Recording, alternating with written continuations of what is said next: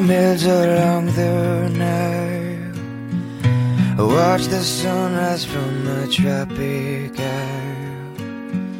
And just remember, darling, all the Hello，点播留言转的朋友们，欢迎来到 Be Yourself 网络电台，用温暖的声音分享感动。我是主播毛。Send me photographs and souvenirs. 今天来和大家说说猫自己的故事。今天是二零一五年的四月十六日，星期四。从昨天开始，我结束了两周的新人培训，开始正式上班。上班的第一天，任务是翻译文件，将一份生产过程文件翻译成中文。市长跟我说。不会的，可以去问坐在靠门位置的那位前辈。我翻译了三行就出现了问题，太多的工序专用语和网上查不到的专业名词。我拿着原文件走到那位前辈身边，开始请教。说真的，他日语发音有点怪，也说不出哪里奇怪。但是绝对是标准的日语。遇到了几个我没有听懂的单词，我反复的问是什么意思。他突然张口说：“这个东西就是咱们说的当归，中药里的当归。”我才明白他会中文，而且应该说是母语。之后，他搬来两大箱子的东西给我，一边倒腾着里面一个一个塑料包包着的中草药，一边用中文跟我说：“这个东西啊，就是人参，日语里面叫做宁津。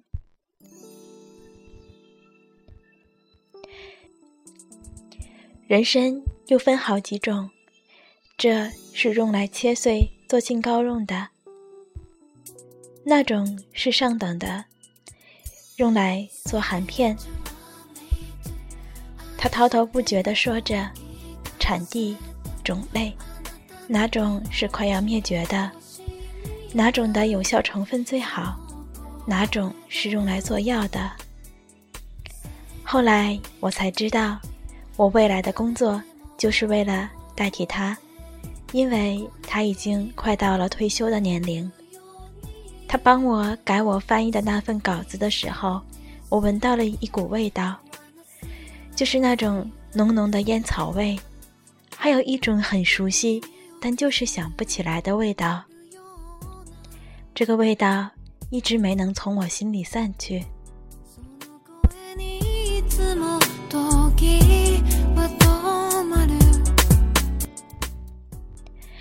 名古屋下了两周雨的天空，终于在今天放晴了。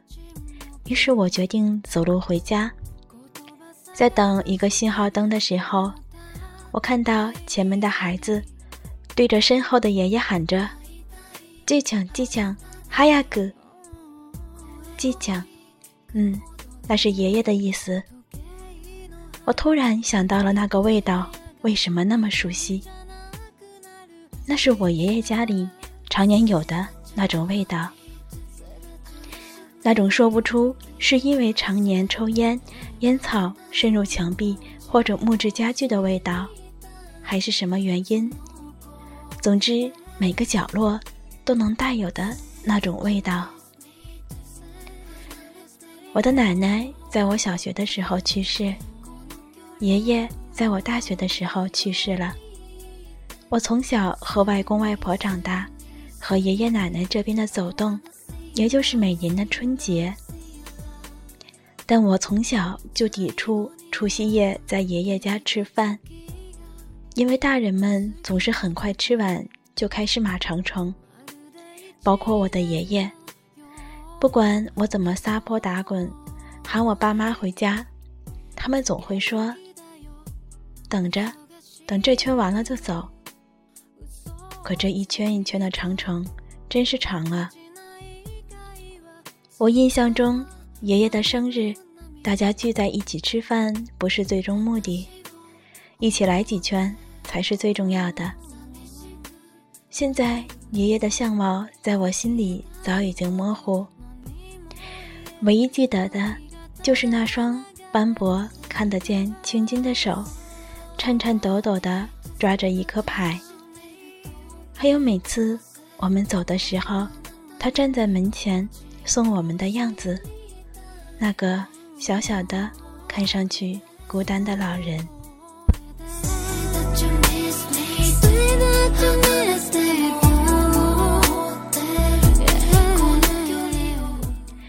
去年找工作的时候，执着的在生产治疗糖尿病的制药公司中寻找。每次投简历，都会有一句话：“我对贵公司在糖尿病治疗药物的相关领域兴趣颇深，希望能有机会为糖尿病治疗贡献一份力量。”朋友问我为什么是糖尿病，我说：“因为考研之前我就想找糖尿病制药方向的研究室，可惜我没有医学基础。”而我看上的研究室又偏偏需要。他说：“不是啊，我是问你为什么要研究糖尿病呢？”我说：“感兴趣吧，药学会呀，学校里呀，有关糖尿病的讲座，我总会跑过去凑个热闹。虽然日语中除了糖尿病这三个字以外，我其他都听不太懂吧。”朋友叹了口气说：“哎，跟你说话真费劲，你是有糖尿病呀？”我说：“我没有呀，但是我爷爷有过。”嗯，因为我还记得，因为糖尿病并发症而去世的爷爷，在家里床上瘦瘦的样子。虽然他是个不太爱说话的爷爷，虽然。他是个在我印象里只给我买过一根老冰棍的爷爷。虽然我这辈子和他说过的话加在一起，可能都没有我今天在这里说的多。虽然我现在猛地一想，发现我甚至想不起他的名字，但是这就是一段缺少爱的亲情。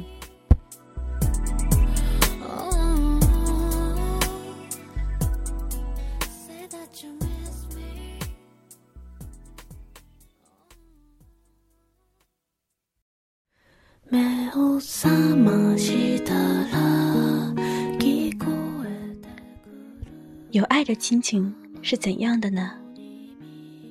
二零一零年冬天的时候，我还在教育机构代课。那天晚上，有几个学生在我上课的时候，在大厅里跑来跑去，被班主任喊住说了几句。一个孩子起来想顶嘴，被我拉住了，然后我继续上课。第二天，那个孩子跑过来跟我说：“老师，昨天打扰你上课了，对不起。”我说：“没事儿，下次注意。”我想，反正也不是我带的学生，只是没想到他比我带的其他学生更让我挂心。他和爷爷、爸爸一起住。他跟我说，只有爷爷最爱他。那年他在住宿学校上高一，每隔一周周末回一次家。在一个工作日回家后的晚上，我接到他一条短信，我让学校赶出来了。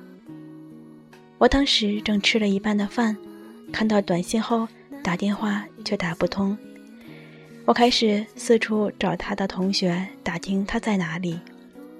刚想冲出家门，去他附近找他的时候，收到了一条：手机没电了，我在同学家。原来那天他在学校回宿舍路上，看到同班的女生哭了，就过去安慰了几句。正巧被老师看到了，老师不由分说说了他几句，而且用词相当过分。他毫不犹豫的就顶了老师的嘴，一件小事就被闹大。他很倔，于是就被要求停课回家。知道了缘由，也知道人没有什么事儿，我就放心了。作为老师的样子，劝了他几句。第二天，手机上出现了一个陌生的号码，一个很苍老的声音：“你好，是王老师吗？我是那谁的爷爷。”电话里，爷爷说：“孩子经常在家里说到你，他小不懂事，我跟他爸爸说的话他也不听。”但他听你的，你帮我劝劝他，给老师认个错，好好回学校上课去。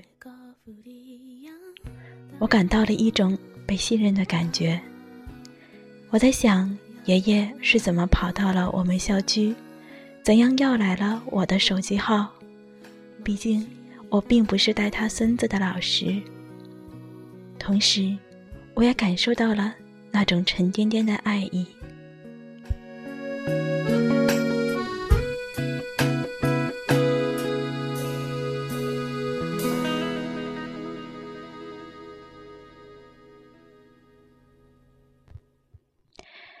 二零一四年，好友在微信上告诉正在日本的我：“孩子的爷爷去世了，你给孩子打个电话吧。”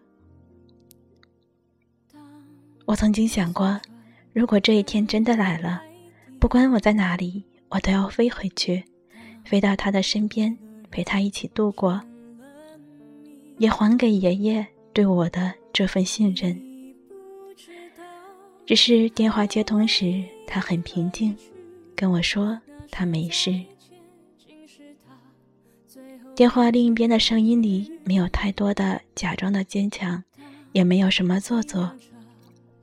只是挂了电话后，我哭了很久。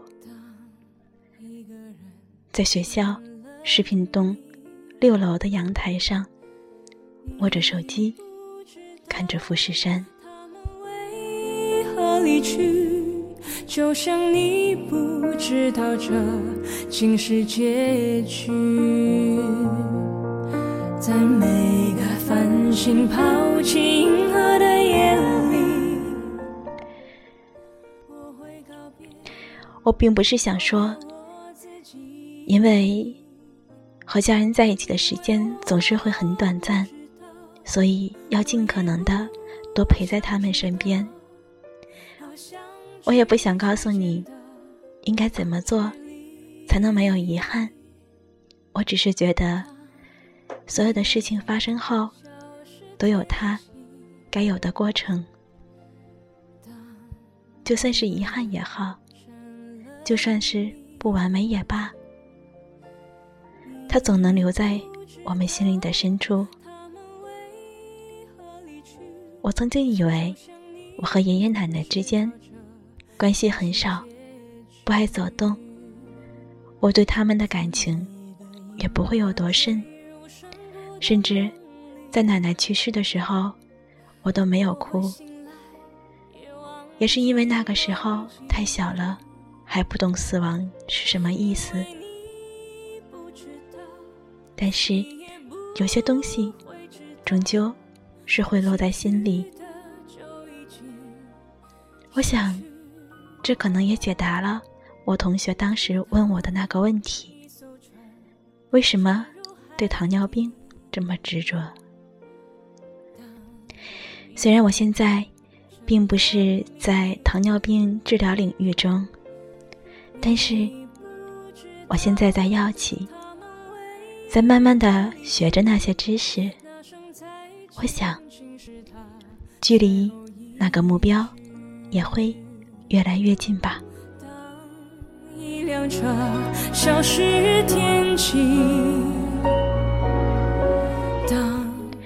感谢您的聆听与守候，这里是 Be Yourself 网络电台，用温暖的声音分享感动。我是主播猫，感谢你的聆听。同时，猫也想告诉你，最近猫参加了一个微信公众平台“遇见美好的自己”。最近群里在做分享，猫在自己的微信上也转发了这些分享。如果你有兴趣，可以加我的微信，在微信上一起来参加一些活动。好了，今天就到这里了。